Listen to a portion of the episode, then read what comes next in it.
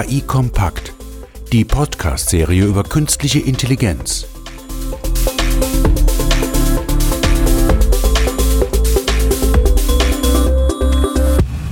Herzlich willkommen zur heutigen Ausgabe von KI Kompakt. Heute möchte ich ein bisschen beleuchten, wie Unternehmen die Digitalisierung vorantreiben. Ähm, dabei ein bisschen auf die Praxis eingehen, wie traditionelle Unternehmen lernen, digitale Innovationen zu finden, voranzutreiben und tatsächlich diese Transformation dann hinterher auch ähm, in ihr Unternehmen zurückzubringen. Hierzu habe ich heute Dirk Müller, den CIO der Haniel-Gruppe, eingeladen. Herzlich willkommen, Dirk. Ja, hallo Andreas, vielen Dank, dass ich heute dein Gast sein darf. Ja, ich freue mich tatsächlich sehr, weil die, das Thema ähm, dieser, dieser, wie mache ich sozusagen Digitalisierung erfolgreich, ähm, haben wir uns ja neulich auf, auf einer CIO-Veranstaltung darüber unterhalten, wie die Haniel-Gruppe das macht. Ähm, ähm, und eigentlich bist du ja nicht wirklich der CIO, also natürlich bist du der CIO der Haniel-Gruppe, aber deine Kernaufgabe, so wie ich das verstanden habe, ist aktuell Geschäftsführer zu sein von der Schacht One, ähm, was ihr, glaube ich, so bezeichnet als die Digitaleinheit von Haniel. Und ähm, auf der Veranstaltung haben wir viel gesprochen, eben wie kann ich digitale Transformation im Unternehmen aufsetzen? Wie funktioniert das? Was ist eine Organisationsform? Welche Skills brauche ich? Oder wie kriege ich überhaupt den richtigen Use Case gefunden? Und euren Ansatz und die Erfahrungen, die ihr da gemacht habt, die fand ich so spannend, dass ich glaube, da müssen wir mal genauer drüber reden. Und deswegen bist du hier heute. Vielleicht steigen wir direkt ein. So, es wird ja viel diskutiert gerade über Innovation Labs, über Inkubatoren, über Ausbildungszentren, um eben traditionelle Unternehmen, produzierende Unternehmen oder Serviceunternehmen in Richtung digitaler Transformation zu treiben. Was genau ist Schacht One und wie kamt ihr auf die Idee, diese Ausgründung oder diese Gründung zu machen? Ja, also wir sind so irgendwie äh, von allem etwas. Ne? Ich würde sagen, eine Mischung aus Inkubator, Innovation Lab, äh, Ausbildungszentrum, Transformationsgestalter. Ähm, eigentlich kann man uns äh, wahrscheinlich am einfachsten so, ich würde mal sagen, als interne Digitalberatung fast schon charakterisieren. Und äh, wir haben eigentlich, und das ist so immer unser Fokus, den Anspruch, ähm, gemeinsam mit unseren internen Kunden, also letztendlich den Business Units, den Kollegen ähm, der Haniel-Gruppe äh, eigentlich an, an digitalen Geschäftsmodell Opportunitäten, so würde ich es mal beschreiben, zu arbeiten. Und äh, ich kann mich aber noch erinnern, weil es war eben genau am Anfang die Frage, welche Begrifflichkeiten wählt man? Äh, ist man jetzt ein Inkubator oder ein Lab? Äh, wir haben uns am Anfang als digitale Werkbank bezeichnet.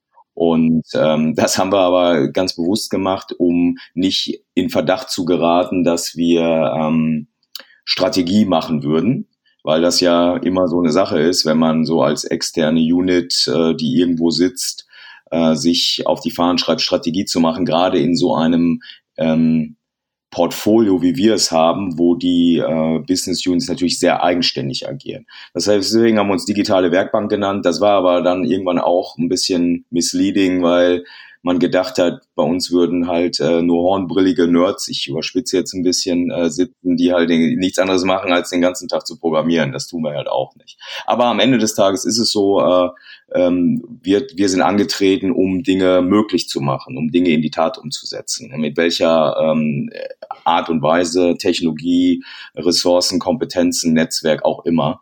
Und ähm, ja, das ist zumindest mal das, wofür wir stehen. Und du hattest ja auch gefragt, wie es eigentlich dazu gekommen ist.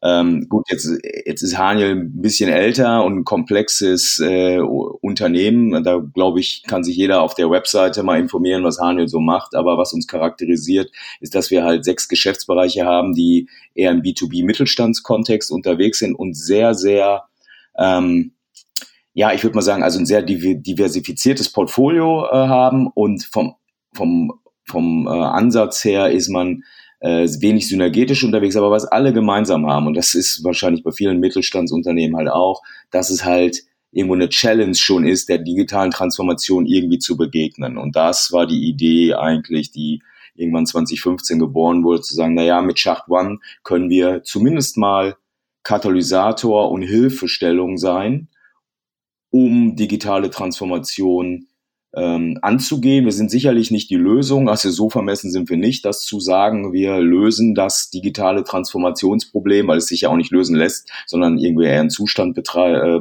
beschreibt, der ja nicht so einfach weggeht. Äh, aber wir helfen dabei ähm, dieses Thema vielleicht ein bisschen zugänglicher zu machen und Dinge umzusetzen. Das ist unsere Rolle, ist eigentlich gar nicht so komplex. Ehrlich gesagt sehe ich das trotzdem nicht so häufig im Markt, weil häufig geht es immer darum, nur neue Ideen zu generieren, die smartesten Dinge, die man je gesehen hat, so in Anführungsstrichen, ja, und dann ist man manchmal auch wenig anschlussfähig. Das muss man schon sagen. Und das versuchen wir immer zu sein. Anschlussfähig eigentlich an die Kollegen, an die Herausforderungen und auch an das äh, an die Fähigkeiten, die unsere die unsere Business Units eigentlich mitbringen. Also das ist so immer manchmal der Spagat, den man gehen muss, aber so sind wir gestartet und sicherlich, klar, haben wir uns auch entwickelt, aber vom Grundsatz her ist das immer noch unser Core. Äh, eigentlich, wir sind da, um zu helfen.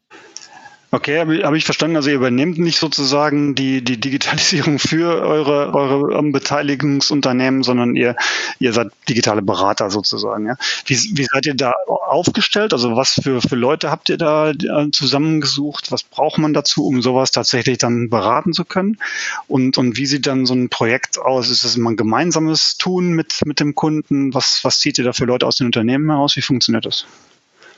Ähm, ja, also da ich ja gleichzeitig, du sagtest, ich bin ja auch CEO, das stimmt. Äh, spaßeshalber sage ich manchmal nur montags, also weil in der Hauptzeit tatsächlich kümmere ich mich um Shark One.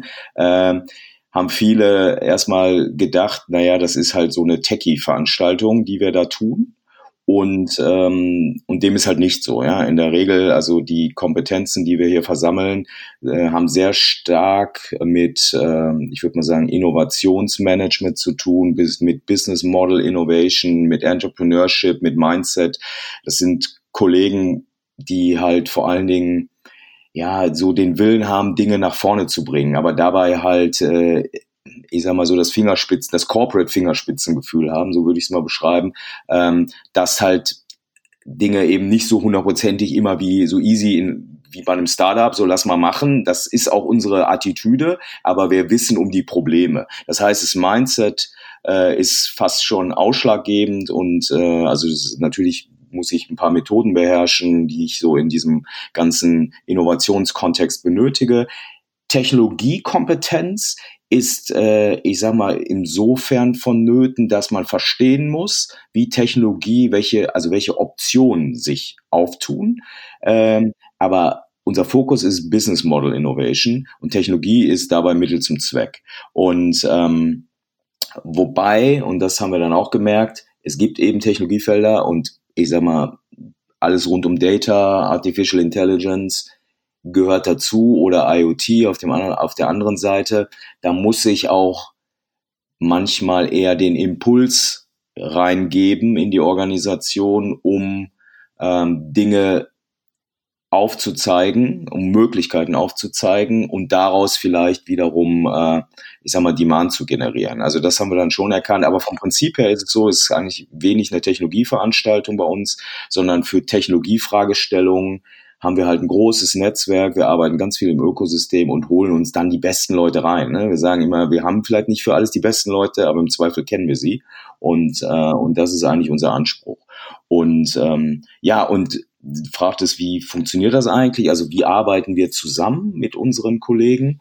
Ja, auf jeden Fall arbeiten wir zusammen. Und das ist wirklich äh, für uns ausschlaggebend. Also wir haben einen sehr, sehr partizipativen Ansatz.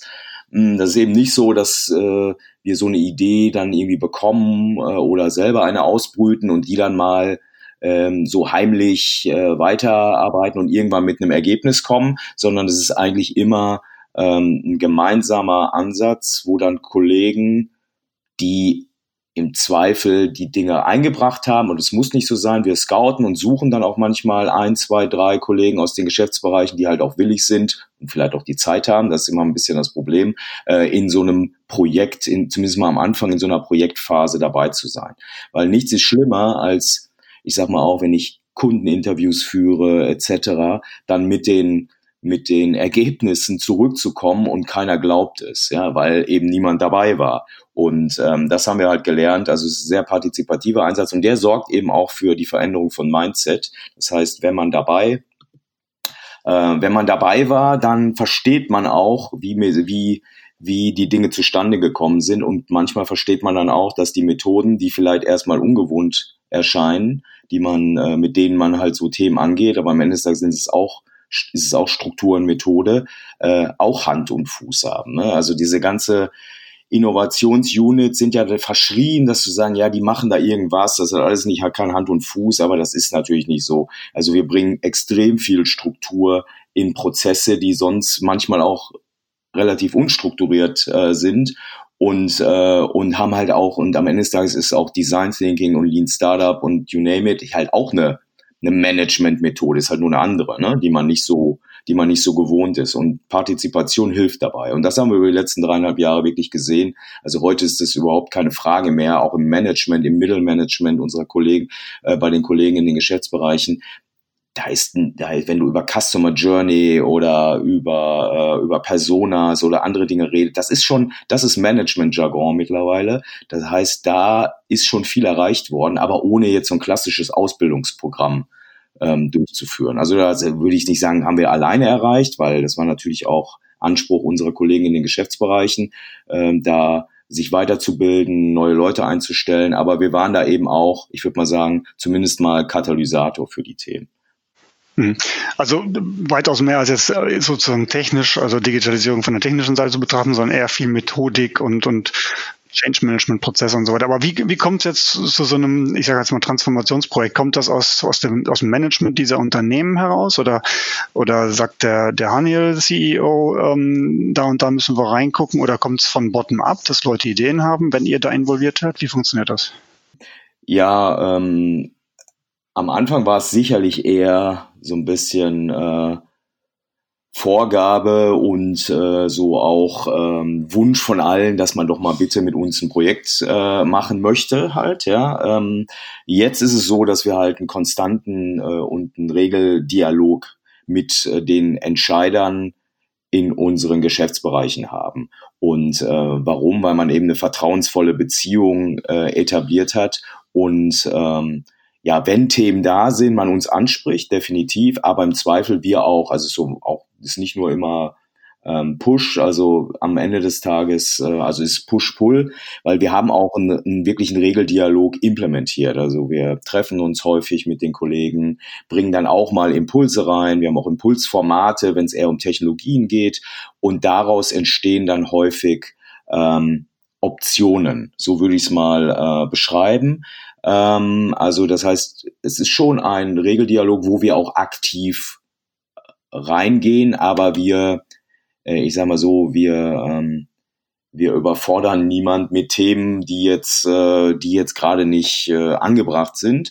Aber äh, klar, wir bringen auch Themen rein, aber eher im, im Sinne von äh, nicht einer konkreten Idee, sondern wir nennen das Opportunity Spaces. Und das, äh, das ist eigentlich ein Prozess, den wir gemeinsam mit unseren Kollegen dann erarbeiten. Also so ein Opportunity Space spannt eben einen Möglichkeitenraum auf, in dem ich dann relativ freie Ideen generieren kann und der dann eigentlich das Garant dafür ist, dass eine Idee, die in diesem Opportunity Space geboren wurde, äh, zumindest mal nicht stirbt nach hinten raus, weil es kein Strategie oder kein Strategiefit gibt oder vielleicht die Fähigkeiten nicht ausreichen des Unternehmens. Er stirbt vielleicht aus Gründen, weil die Idee nicht funktioniert. Aber das ähm, haben wir am Anfang nicht so gemacht, aber das tun wir jetzt wesentlich häufiger, einfach um den Kontext des Unternehmens besser abzubilden ohne, das ist jetzt wieder dann die Balance, wieder total nah an den offensichtlichen Needs zu sein. Ne? Das ist immer so der Spagat, den du gehen musst, zu sagen, ja, wenn der Webshop irgendwie äh, mobil gemacht werden muss, ist das sicherlich ein Need. Das ist jetzt nicht unbedingt ein Thema, was wir halt angehen würden. Ähm, und genau diesen Spagat, den löst du halt nur im Dialog. Ja? Also das kannst du nicht äh, so, das ist kein Automatismus, der da irgendjemand einfach so abarbeitet. Ja, so mal so eine Projektliste und los geht's. Also so ist es leider, aber wahrscheinlich auch, wäre auch vermessen, das zu glauben, dass das so einfach funktioniert, ist es halt nicht. Ja. Wenn wenn es der Webshop nicht ist, würde mich mal interessieren. Ich meine, wir hatten über ein paar Use Cases ja neu schon gesprochen. Ähm, was ihr so bisher alles gemacht habt, das ist eine erkleckliche Anzahl von Projekten. Ähm, hast du da äh, vielleicht ein paar Beispiele oder, oder gibt es da jedes Mal ein neues Geschäftsmodell? Gibt es da ein Startup, was sich ausgründet? Oder, oder ähm, wie sieht jetzt so ein, so ein Ergebnis von so einem Prozess mit eurem Unternehmen aus? Ja, äh, ich würde mal sagen, fast von allem etwas. Also wir haben jetzt über 50 Projekte gemacht mit jetzt nicht so vielen Mitarbeitern. Wir haben so immer so um die 10. Äh, das heißt eben schon, das hatte ich vorhin ja gesagt, dass man das auch sehr stark im Ökosystem macht. Aber das sind eben, das sind jetzt ja nicht 50 neue Businessmodelle. Das heißt, da sind auch viele Dinge dabei, die eher intern wirken, auch kleinere Themen oder Dinge, die nicht funktioniert haben. Also am Ende des Tages ist ein Projekt bei uns auch eine negativ validierte Idee, ist halt auch ein Ergebnis. Ähm, und ähm, also Beispiele, die zum Beispiel eher nach innen wirken, ist, dass wir eine äh, mit den Kollegen eine Option geschaffen haben in einem Geschäftsbereich, dass man zum Beispiel ähm, als Kunde eine ähm, eine äh, Sackkarre, ja, die nicht gelabelt ist eigentlich wirklich, äh, zum Beispiel nachbestellen kann. Hört sich jetzt total ja, sozusagen, äh, fragt man sich, warum gibt's das nicht? Es ist aber so in diesem Prozess, das hat was ein bisschen mit Streckengeschäft und so weiter zu tun und da eine Möglichkeit zu schaffen, wenn der Kunde sagt, ich brauche ein Ersatzteil oder, äh, oder ich brauche die Sackkarre nochmal, da mit einem smarten Labeling und einer, äh, und einer App und einer richtigen Verzweigung dann in den richtigen Bestellkanal, so eine Nachbestellung, das ist überhaupt nicht Rocket Science, ja, überhaupt nicht, bringt aber was vor Ort, ist aber was, was eher nach innen wirkt. Ne? Also das gründet es ja nicht aus oder tust. Und davon haben wir, also das ist nur einfach exemplarisch, davon haben wir auch einige Dinge gemacht, weil ähm, das ist halt ein Thema, was manchmal so sagt, könnte man mal machen, macht man vielleicht nicht. Und äh, wenn man es sehr ähm, ich würde mal sagen, hands-on, pragmatisch mal vorausläuft, das mit Kunden testet, ähm, dann ist es halt was anderes, als das jetzt so generalstabsmäßig mit einem äh, dicken Konzept von, von hinten nach vorne zu planen.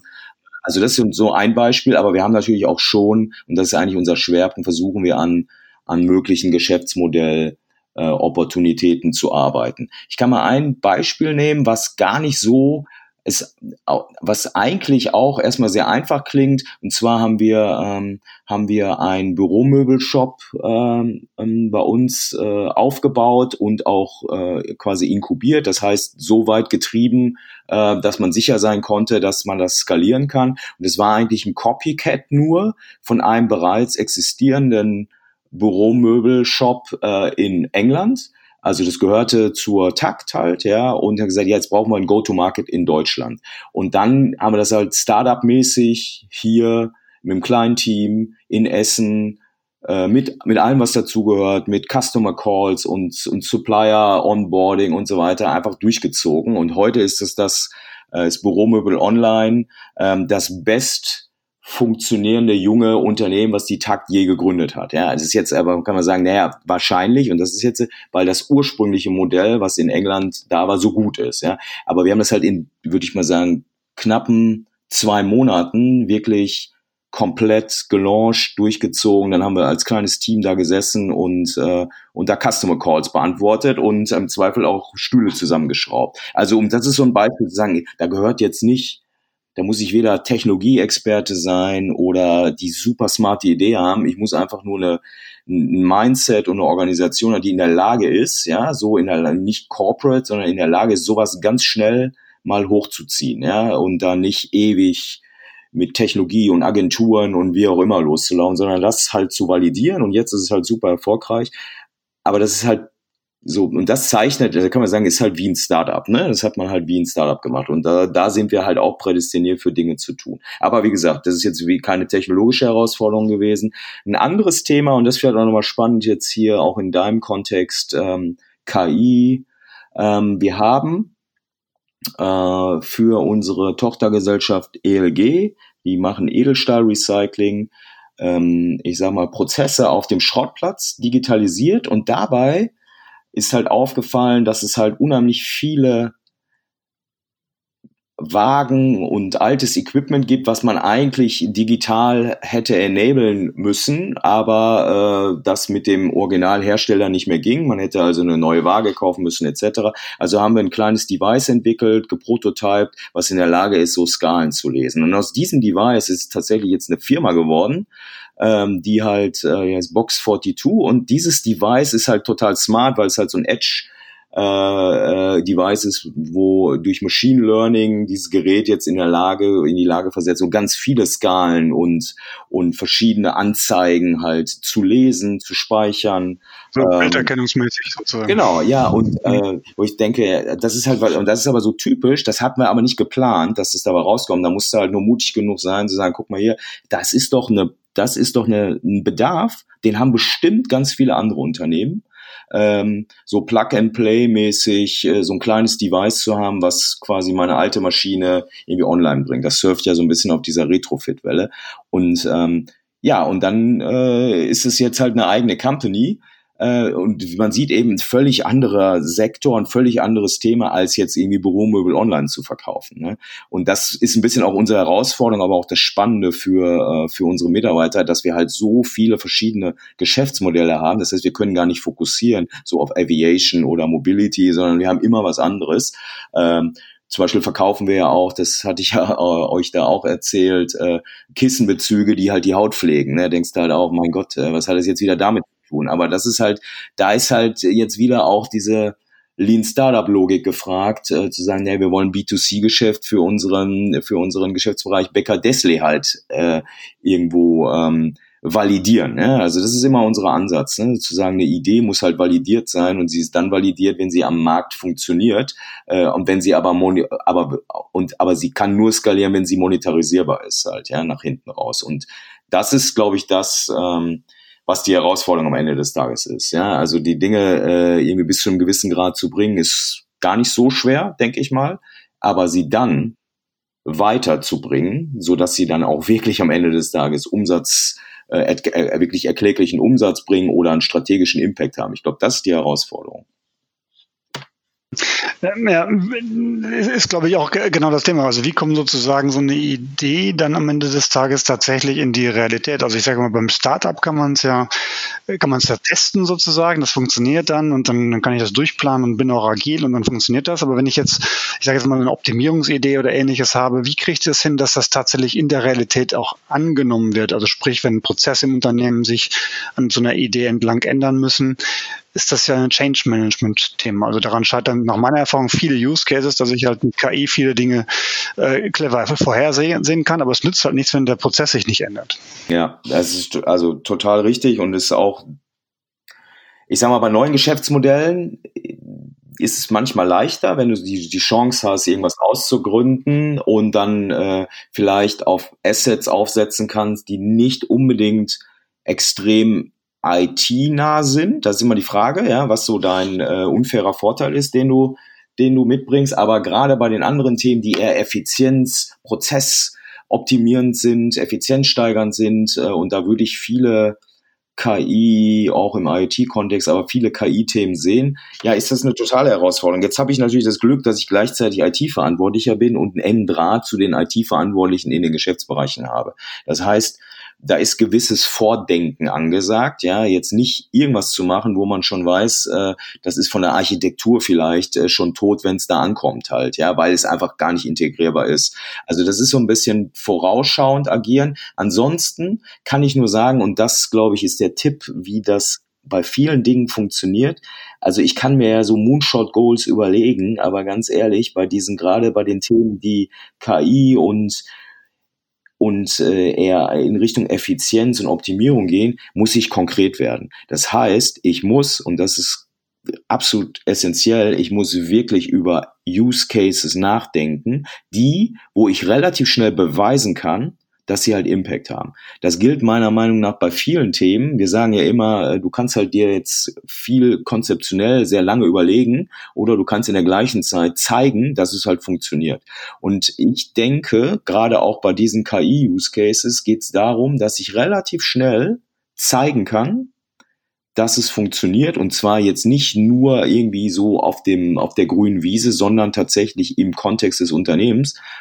Um dann, und dann habe ich aber andere Diskussionen, ja, also sonst habe ich ja gerne, ich kenne ja auch meine IT-Kollegen grundsätzlich, die IT-Community neigt ja dazu, die Probleme immer erst auf den Tisch zu werfen, aber dann habe ich eine andere Dynamik weil alle sagen, oh, das ist aber stark, hätte ich gar nicht gedacht, ja, lass uns das doch mal erfolgreich machen, ja. Aber dass es eine riesen Herausforderung ist, von so einem, ich sag mal, Prototypen Use Case zu einer skalierbaren Architektur zu kommen, da machen wir uns nichts vor, das ist so. Und ich meine, da bist du wahrscheinlich mehr Experte als ich, aber ähm, ich glaube, das gilt ja nicht nur im KI-Umfeld, das gilt für viele andere Dinge auch. Aber da, glaube ich, ähm, ist es besonders äh, interessant. Ich kann da ein Beispiel zu geben. Wir haben für äh, eins unserer Unternehmen tatsächlich haben wir so Raspberry Pi mäßig, äh, es war jetzt nicht KI, aber IoT, haben wir so Raspberry Pi mäßig Maschinendaten ausgelesen und es war super, also ein Prototypen gebaut, aber natürlich nicht auf einer stabilen Architektur ja, sondern es ist halt eine Prototypenarchitektur. Und ähm, gut, dann kommt natürlich sehr schnell die Resonanz zu sagen, ist ja spitze, lass uns das mal rausrollen, ja, so auf alle Werke. Ja, das machst du dann natürlich nicht, ja, das kannst du nicht machen.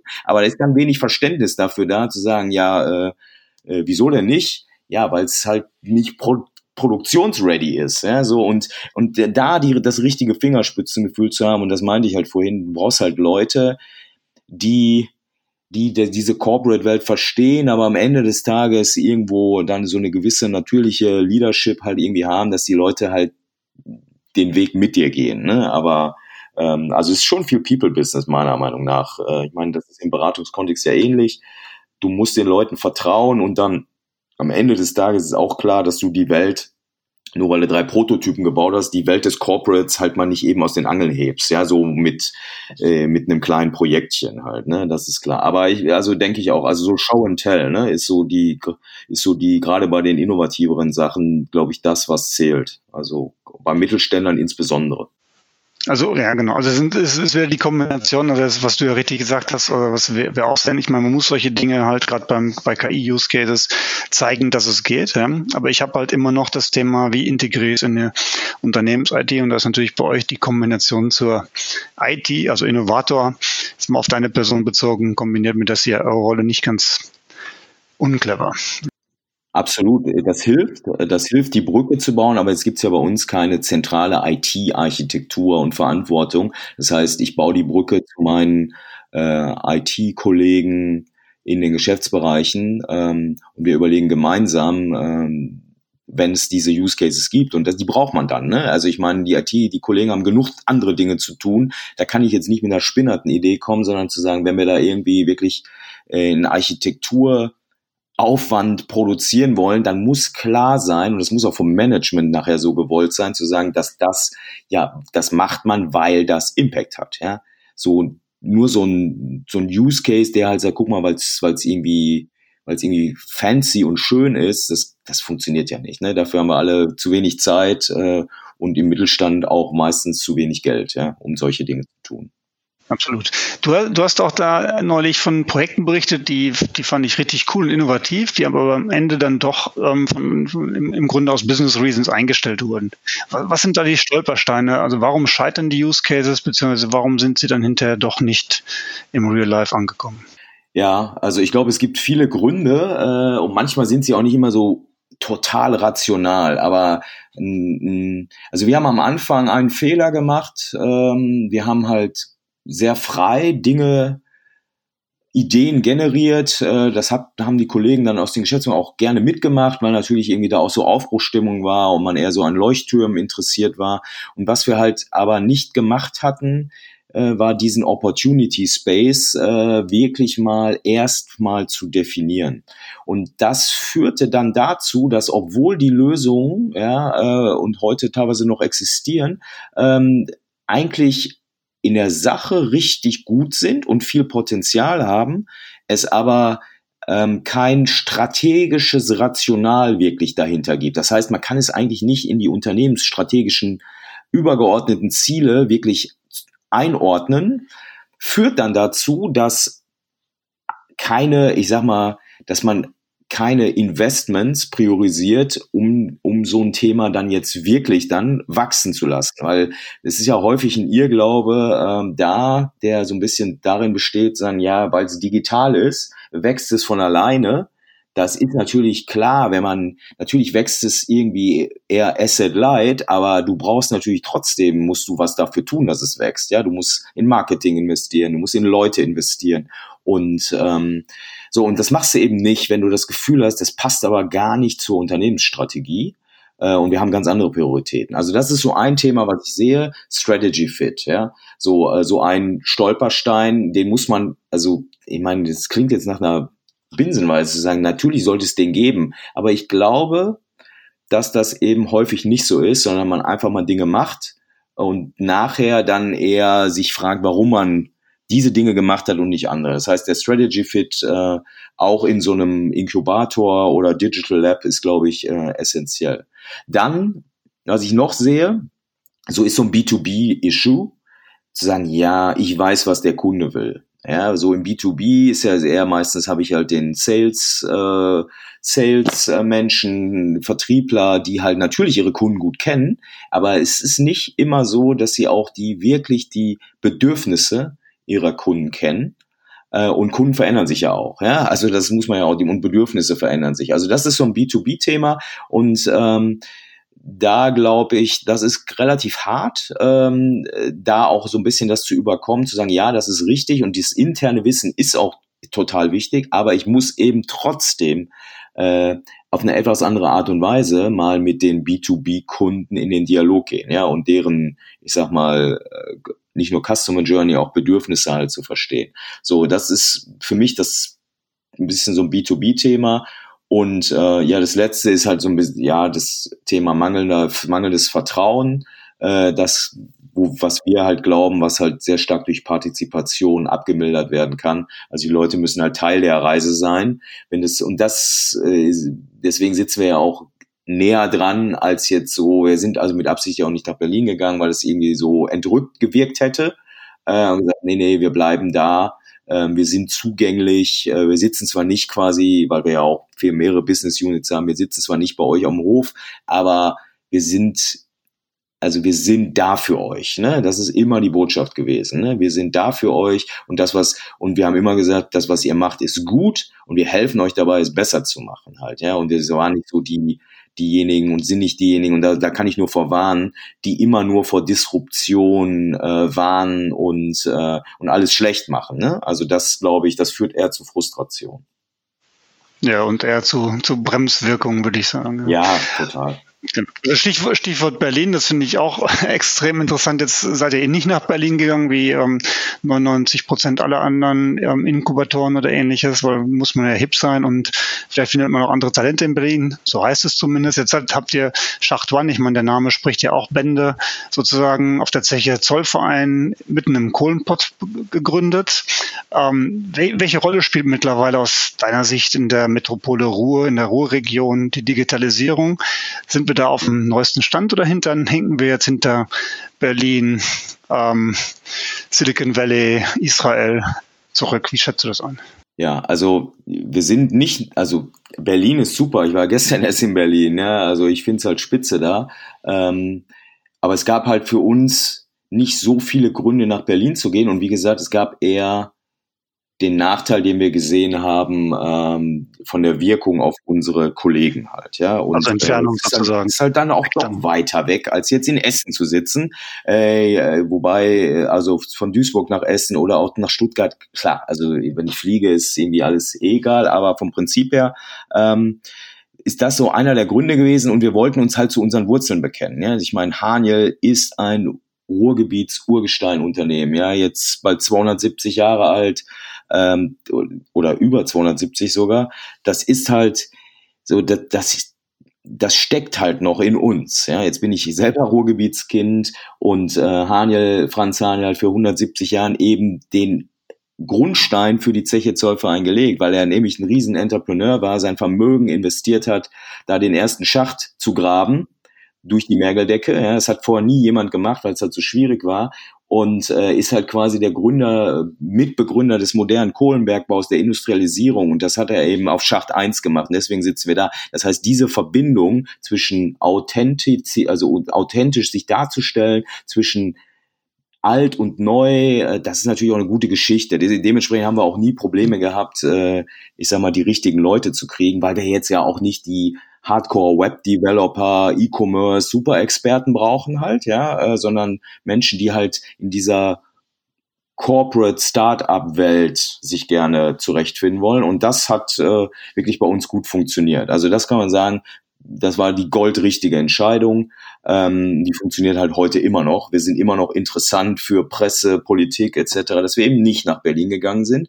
Und jetzt, und das ist um deine zweite Frage zu beantworten, ist es auch goldrichtig im Ruhrgebiet zu sein. Natürlich, äh, gesagt, hinken wir hinterher.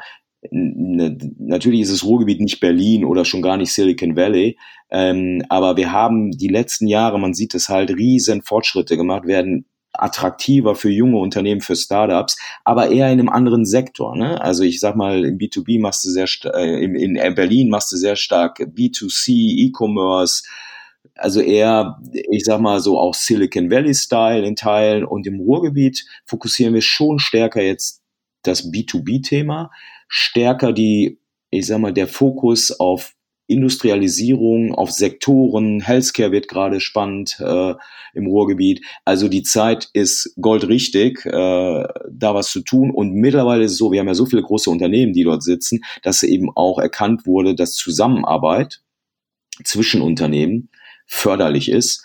Politik ist auch kein Hindernis mehr, sondern unterstützt eben auch. Gerade die Kommunen raffen sich zusammen. Also, und wir versuchen so ein bisschen auch Nukleus Zollverein zu sein. Natürlich findet Digitalisierung überall im Ruhrgebiet statt. Wir haben ja überall starke Zentren für Logistik, Security jetzt in Bochum halt. Ja, es ist halt richtig cool, aber so ein bisschen so ein emotionales Zentrum versuchen wir, auch was auch kommunizierbar im Sinne einer Marke ist, versuchen wir jetzt auf Zollverein zu schaffen. Und da wurde jetzt auch, und das ist nochmal relativ interessant, sich jetzt Unternehmen zusammengetan, äh, den Digital Campus Zollverein gegründet, eben der den Fokus hat, die Region zu stärken, Co-Innovation, Co-Investments zu machen, Co-Innovation-Projekte äh, durchzuführen und ähm, ja, hätte mich das vor fünf Jahren gefragt, wäre ich skeptischer gewesen, ja, muss man ganz klar sagen. Ich habe auch viele meiner Mitarbeiter sind witzigerweise äh, Ruhrgebietler, die dann erstmal woanders gearbeitet haben, in München und Co. und wieder zurückgekommen sind jetzt, ja, weil man dann auch irgendwie heimatverbunden ist. Das ist im Ruhrgebiet halt so. Äh, wenn man hier so aufgewachsen ist, dann kommt man irgendwann wieder zurück. Ja. Aber das ist für Außenstehende manchmal schwer zu verstehen aber das zeichnet uns hier so aus. Und ja, ich sehe das als historische Chance gerade, muss man wirklich sagen, äh, das Ruhrgebiet da jetzt auch wirklich äh, in ein, also quasi ein neues Zeitalter zu führen. Ja, super spannend, super spannend. Ähm, wenn man das Ganze zusammenfasst und du jetzt vielleicht auf die letzten drei Jahre zurückblickst, ich meine, ich, euch gibt es, glaube ich, seit 2016. Mhm. Ähm, was würdest du jetzt Unternehmen raten, die, die an der Schwelle zu Digitalisierung, ähm, mehr Nutzen von Daten, ähm, andere Use Cases sind? Welche, welche Erfolgsfaktoren sind, sollten relevant sein für Innovationen und worauf sollten sie achten? Was wären deine drei Tipps? Ja, ich glaube, es gibt unheimlich viele Erfolgsfaktoren, aber wenn ich jetzt mal, also natürlich ist klar, das Ganze muss von oben getragen werden, ne? also vom Management. Ne? Also wenn das nur so, eine, so ein Lippenbekenntnis ist, äh, dann funktioniert das nicht. Und es ist eben auch kein Projekt, ja, so ein Thema anzugehen, sondern es ist halt ein Weg, den ich beschreite, wo ich halt nicht hundertprozentig weiß, wohin er mich führen wird, ja. Aber was ich halt machen muss, und das ist so, und das kann ich nur jedem Unternehmen mitgehen. Ich muss, vielleicht ist es ein bisschen langweilig, ja, aber ich muss mir über meine Strategie Gedanken machen. Und zwar nicht digitale Strategie, sondern über meine Unternehmensstrategie.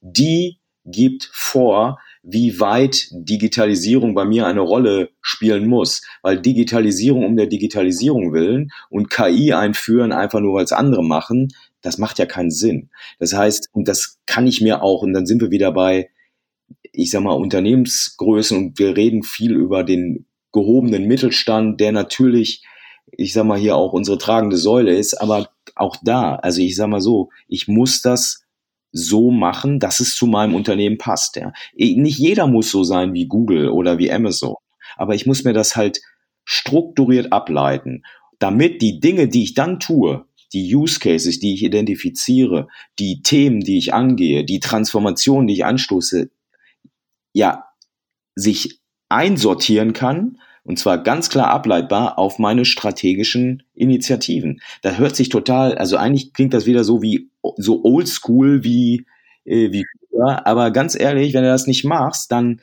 ist es halt auch Glück, ja, was du da tust.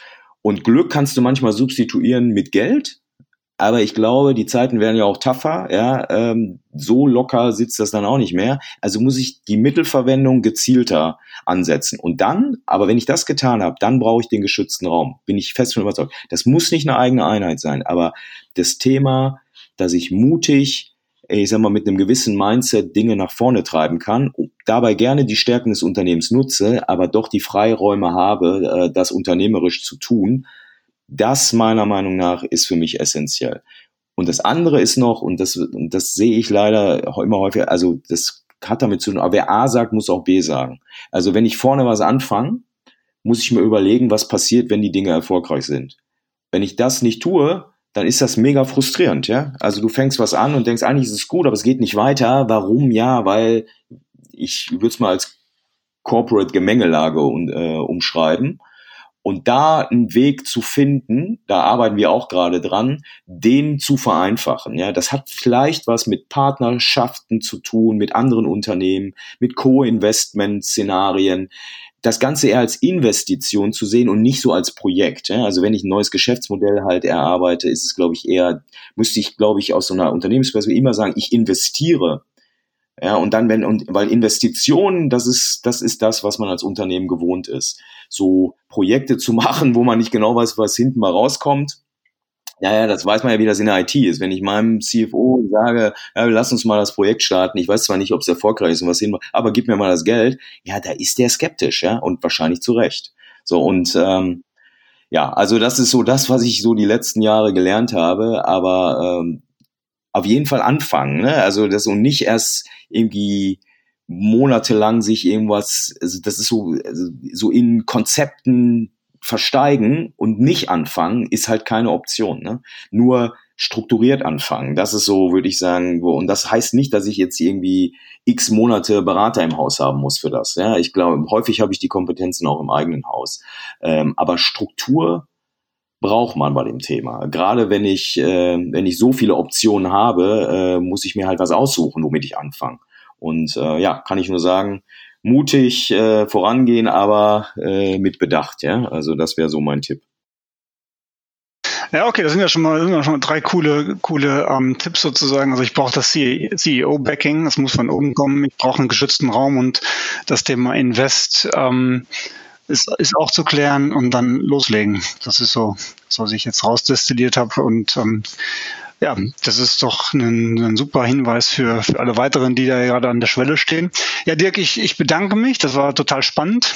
Ähm, wirklich komplett eine Durchreise von, wie kann ich Innovation grundsätzlich aufsetzen, bis hin zum konkreten Use Case.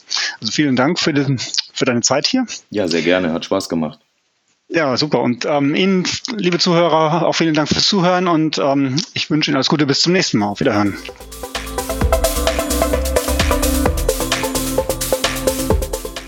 Weitere Informationen zu künstlicher Intelligenz finden Sie im Web unter www.sas.de-ki-kompakt-podcast.